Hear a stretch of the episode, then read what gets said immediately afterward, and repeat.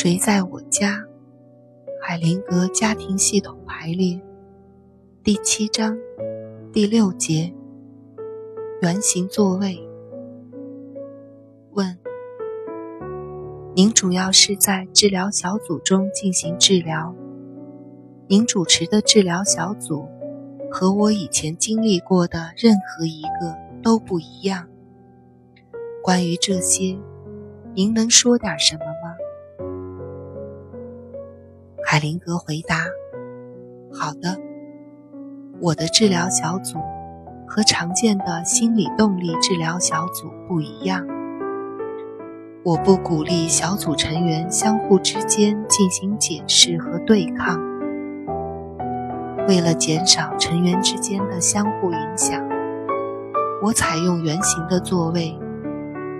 在圆形座位中，每一位参与者都有机会一个接一个地报告自己经历的事情。和自己手头上的工作，在这个圈子中，我处理单独个体的时间很少超过十分钟。但是，这些短时间互动的作用会延续下来，会在整个研讨会的过程中一直起作用。其结果是，对人们的某些干预可以持续四五天。我做很少的工作，留下很多时间，让人们反省，因此没有人会觉得负担过重。任何时候，也不会有人觉得压力太大而承受不了。在动力性精神治疗的小组中，每一个参与者都可以解释其他任何人。每个人都很坦白，很容易被其他人攻击。当参与者的人格不是很强硬，不是很牢固时，或者参与者没有经历过小组治疗时，他们就很容易受到群体动力的追逐，表现出集体的防御。某些重要的话题就会被系统遮盖住。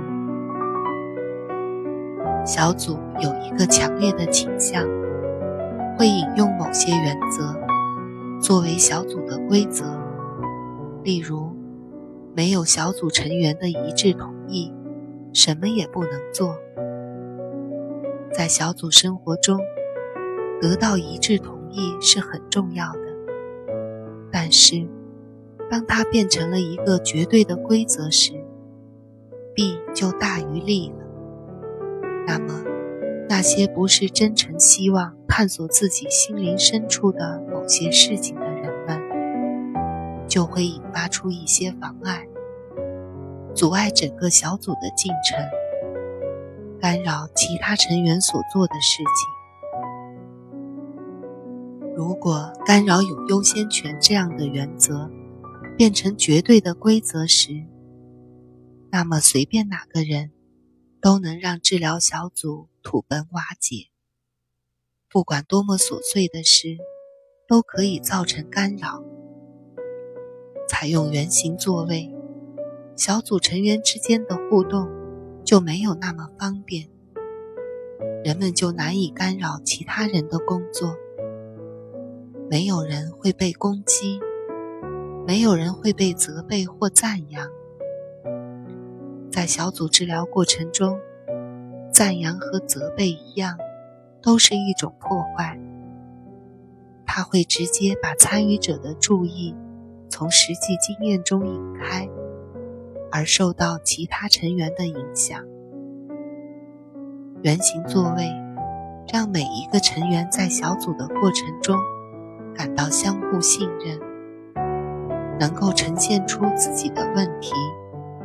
在一种安全的背景下处理自己的问题，